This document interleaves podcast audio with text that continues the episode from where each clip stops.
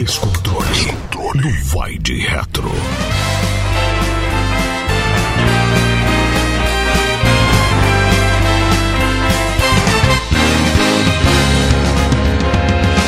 Sejam muito bem-vindos. Esta é a primeira edição do Descontrole aqui do Vai de Retro.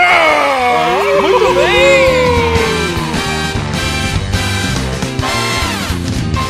Que maravilha! O podcast extra aqui da família do Vai de Retro, exclusivo para apoiadores aqui do nosso VDR. E aquela história, viu, Frank? Videogame e bosta podem ser sinônimo em algumas culturas. Por exemplo, na Grécia, o cocô era conhecido como joystick, que quer dizer joystick em grego.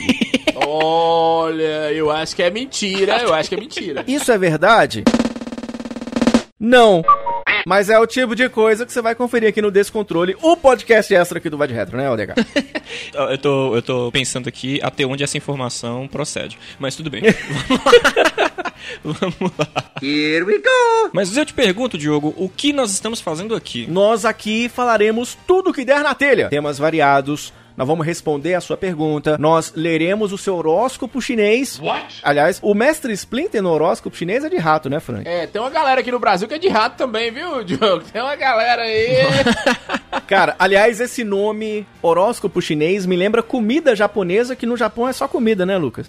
Ei, Luquinhas, Diogo também foi bem. Ele falou do horóscopo chinês, só que na comida ele foi pra, pra japonesa.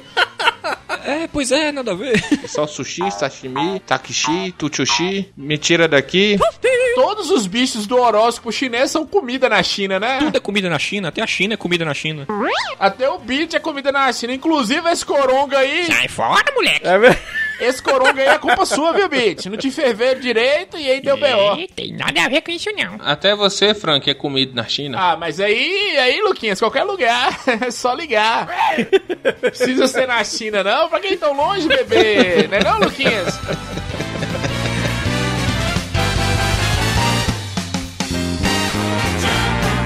Pois é, rapaz. E nesta primeira edição aqui do nosso Descontrole VDR, nós iremos falar de um assunto muito importante na história dos videogames, que é qual é o pior console de todos os tempos? E por que é o Mega Drive? Caralho, velho. Hoje o DH tá Caralho, batendo não. DH aqui.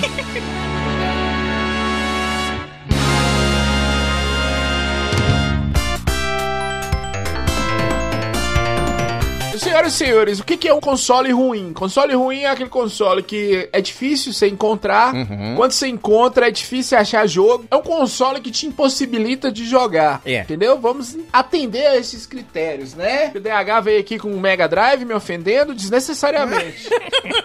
Mas eu vou trazer pra nós que esse é do Brasil, esse é a alegria do brasileiro.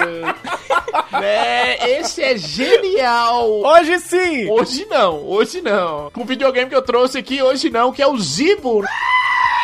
Que concorria de frente com o PlayStation 2.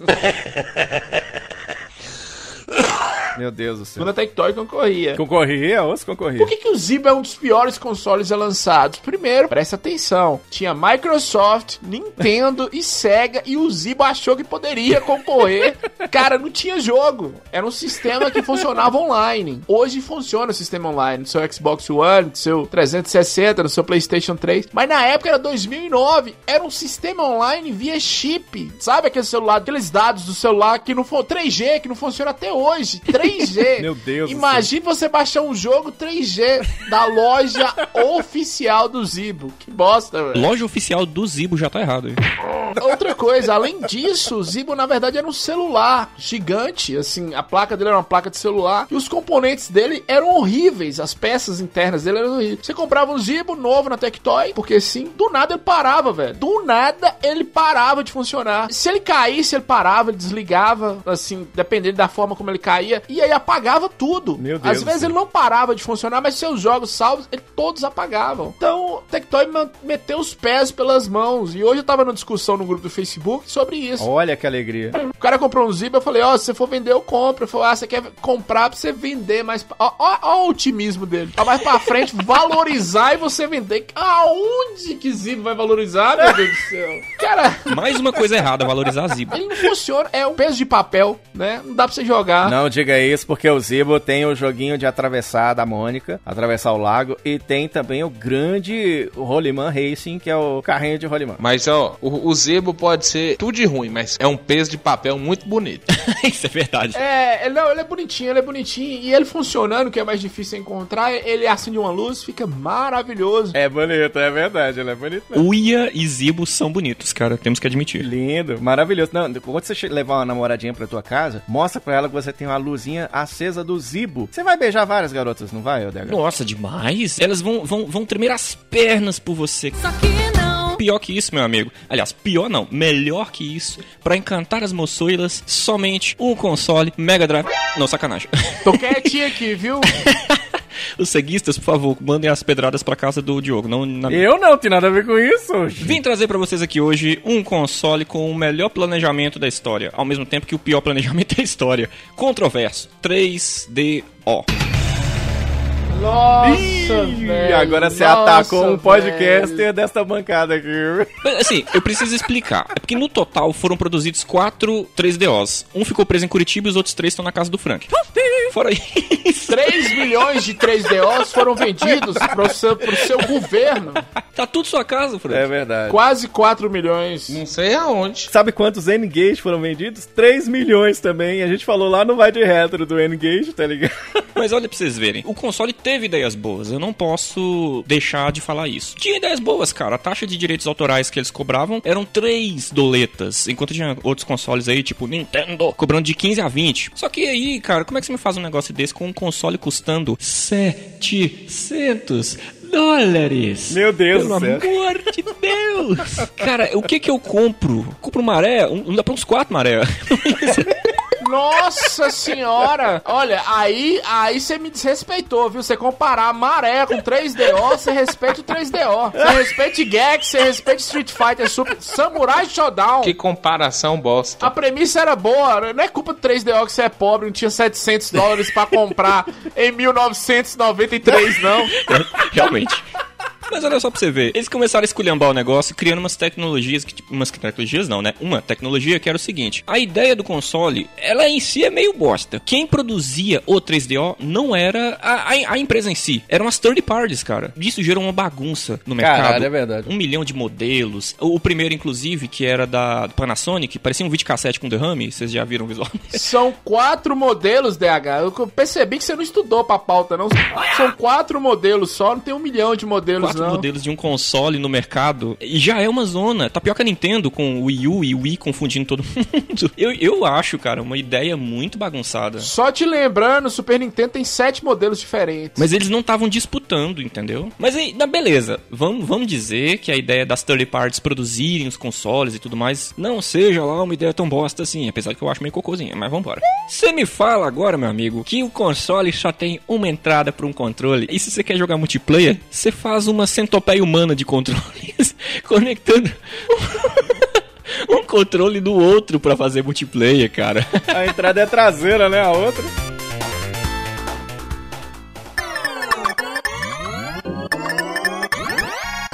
Aí, ó, junta 3DO, junta o Zibo, não chega aos pés desse aqui, na desgraça. O sangue de Jesus tem poder! Chama-se Atari Jaguar. Puta, isso aí também, realmente, viu, bro? Quase que eu falei ele, hein? Olha, deixa eu falar com vocês uma coisa aqui. Você e DH estão comendo bosta de condições, né? Mas Você gosta do Jaguar, Frank? Não é Não, possível. não gosto, mas não é tão ruim assim, não. Tá doido, Frank? Meu Deus do céu. Atari Jaguar, ele é ruim, ele é feio. Por exemplo, o Zibo, pelo menos, é bonito. Dá pra você deixar na estante. O Atari Jaguar, não. Uhum. A manete do Jaguar, meu Deus, que trambolho, que coisa ridícula. Tem um teclado numérico, né? pra quê? Jaguar tem Juma, hein? Jaguar tem Juma, aquela onçona É. lá. E, ó- e olha pra você ver, o videogame era tão ruim, tão ruim, que no Wikipedia, unidades vendidas, 250 mil ou menos. Parabéns. Meu Deus, cara. Sim, é muito ruim, muito ruim, não salva nada. Ninguém se importa. né? Ele é um fracasso em tudo, um fracasso comercial, é um fracasso de jogos, um fracasso de tudo, né? Mas depois de um tempo aí parece que virou cult, né? Umas pessoas estão querendo, mas continua sendo uma bosta. É, o único joguinho que eu acho interessantinho do Jaguar é aquele Tempest, mas acho que é só ele, tá ligado? Tem, tem uns jogos muito esquisitos. Ele depois, o, o- o Lucas, eh, as edições que acabaram sobrando, virou eh, case de coisa de dentista, tá ligado? Os caras pegou, pintou de branco e virou case de maquininha de dentista, tá ligado? Inclusive, esse- esses novos aí consoles que estão surgindo agora, eu nem lembro o Coleco novo que estão fazendo aí, a, a case, dá uma reparada, lembra muito a case do Jaguar, tá ligado, cara? Meu Deus do céu. Faliu. Não, a Atari já tava falida, Lucas. A Atari já tava falida já. É muito ruim. Faliu a Atari. É. Acabou.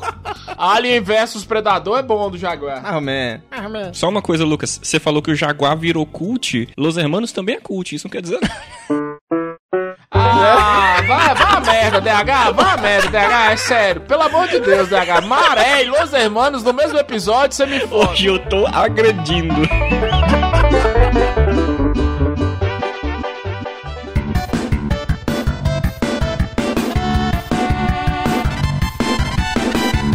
Eu vou, vou dizer pra vocês uma coisa que é pior que Los Hermanos, é pior do que o Maré. Nada é pior. E é pior do que todos os videogames que vocês falariam juntos. Porque vamos agora falar de um portátil da Nokia. A Nokia era conhecida por ter colocado a cobrinha na mão de várias Não famílias. só a Nokia, não só a Nokia, viu? Eu tinha um tio lá em casa também que colocou a cobrinha na minha mão. A minha mãe, ela vivia com a cobrinha na mão por causa da Nokia. Você tem noção do que que é isso, Frank Santiago? É, mais ou menos. Que era a Nokia, o vizinho?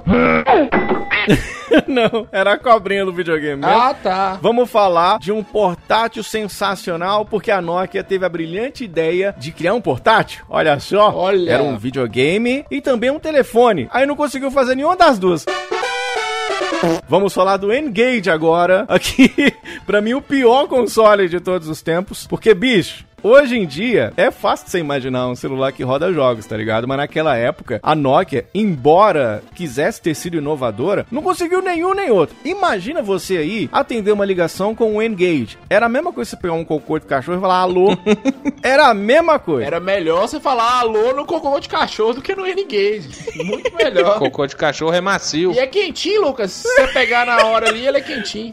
Que nojo. Cara, como o microfone e o alto-falante ficavam mal posicionados, você parecia um doente atendendo, tá ligado? Você tinha que atender ele meio de lado. Tá cheio de foto de gente mostrando o tanto que o povo fica com cara de babaca atendendo. Mais que eu já tenho, tá ligado? E aquela história, o layout dos botões eram meio curvos pra simular aquele layout, olha, moderno. Só que fica igualzinho o, o 1100, tá ligado? Horroroso. Ficou igualzinho de um Atari Jaguar. Isso, exatamente, cara. Não dava pra jogar nada direito. E o melhor era pra você colocar o jogo nele, cara. Pra você conseguir colocar os jogos, você tinha que abrir a tampa e tirar a A bateria. galera do design de produto tirou férias, né, velho? Fácil demais, né? Pra quem quer jogar um portátil de bosta num ônibus. E não se preocupe em passar vergonha, né, o Frank Santiago? Não, o problema não é isso, não. O problema é que volta a autoestima dos caras que tava. Vou concorrer com o Game Boy da Nintendo, É com N-Games, né? Sonhar, cara, sonhar não é pecado. Não, a, a quantidade de jogos dele, DH, que eu acho maravilhosa. São 64 jogos só que tem. E todo mundo só conhece Tomb Raider, né, velho?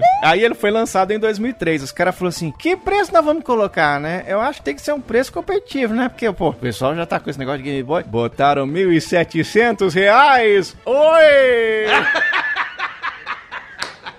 You serious? Que ideia genial. Nossa senhora! Dá pra você comprar umas Titã. Quase 2 mil conto, cara. Meu Deus do céu. Olha, me fez o favor de ter a pior versão de um game do Homem-Aranha da história, uma versão cagada do Tomb Raider. Eles conseguiram deixar a Lara Croft feia, se é que isso é possível, mais quadrada do que no Play 1. Não, e ela era linda no Play 1. Eles conseguiram deixar ela feia. Meu Deus. Tem uma versão do Tony Hawk, parece que os caras estão andando de muleta, tá ligado? É horroroso. O de Game Boy Color é melhor, cara. Muito melhor. E aí é o seguinte, tem uma tela, ô Lucas, de duas polegadas, que é exatamente o tamanho do meu piu-piu, viu, Lucas? Olha, Diogo é, Diogo é um jumentão, hein, Lucas? Olha, duas polegadas de roupa. Olha, É. Diogão aí, hein? É um cavalo. Kit de bengala aqui do Vai de Retro é o Diogo. É um jegue, um jumento. Mas, ô, ô Diogo, você teve o N-Gage? Não, eu não sou. eu- olha, eu sou idiota, mas eu Porque não. eu vi você comentando, eu achei que você tinha um, que você falou com tanto sentimentalismo. Cara, eu sou bem idiota, mas nem tanto. E as desenvolvedoras, elas não acreditaram no console. Ele nem tinha muita compatibilidade por causa do Symbian, tá ligado? As desenvolvedoras nem fizeram muitos games pro console. E o que é interessante demais, é o que eu falei com vocês aqui. A ideia era ser um MP3 player, gravador, rádio, PDA, pra você receber e enviar e-mails, mensagem SMS, um navegador de internet. Imagina você navegando na internet com a tela de duas polegadas. No Ópera. Isso! E vendeu 3 milhões de unidades, eu achei até muito. 3 milhões esse cara que vendeu pra uma bela de uma bosta dessa. É a minha indicação aqui desta edição do nosso Descontrole. Eu quero perguntar pra vocês o seguinte, agora eu quero ver. Desses quatro aí que vocês citaram, aí, ó. O 3DO, o N-Gage, o Jaguar. Qual que é o outro? O outro é o Zibo, é tão irrelevante que ninguém lembra. É Zibo. Pois é, e o Zibo também. E aí? Nós temos que escolher um desses aí. Qual que é o pior dos quatro? Zibo. Eu vou votar no Zibo. Eu vou votar no Zibo porque o Zibo, além de tudo, ele é brasileiro, né, cara? Ele é do Brasil, seu Que Zibo. mundo vocês estão? O Zibo vendeu 20 mil cópias de Zibo. Não tem condições de. É mesmo? É, 20 mil cópias. Não tem nenhum videogame que vendeu tão pouco assim, não. O meu voto vai pro o do Diogo, o N, N Cocozinho lá, N-Gage. Então, ó, já são dois votos e meio pro N-Gage. Você, Lucas. Dois votos e meio pro N-Gage. Eu vou votar no meu mesmo e foda-se vocês. O Atari do, do Jaguar é muito pior. E foda ah, foda você, foda o Zibo, entendeu? E deixa empatado N-Gage e Zibo aí. Eu não quero ter voto de Minerva. Tem jeito não, porque quem ganhou foi o N-Gage mesmo. Dois e meio. Salva de palmas pro Zibo! O pior console de todos os tempos. Que maravilha. É do Brasil. O Brasil que já teve Ayrton Senna, Frank Santiago. O Brasil que já teve Ronaldinho Gaúcho preso no Paraguai, Frank Santiago. O bruxo foi preso, prenderam o bruxo, o nosso The Witcher. E você viu a história do bruxo?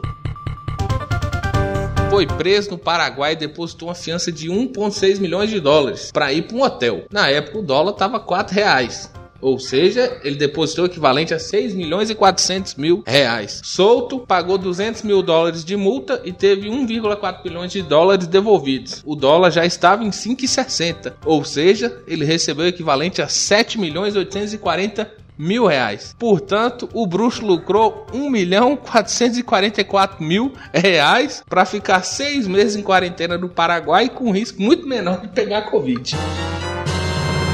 O miserável é um gênio! Pra ficar Você preso. sabia que eu fiz isso também, né? Numa escala menor, óbvio. Esse é o Brasil que nós merecemos. Comprei um monte de quinquilharia na Wish, não chegaram, pedi pra voltar o dinheiro, foi valorizado.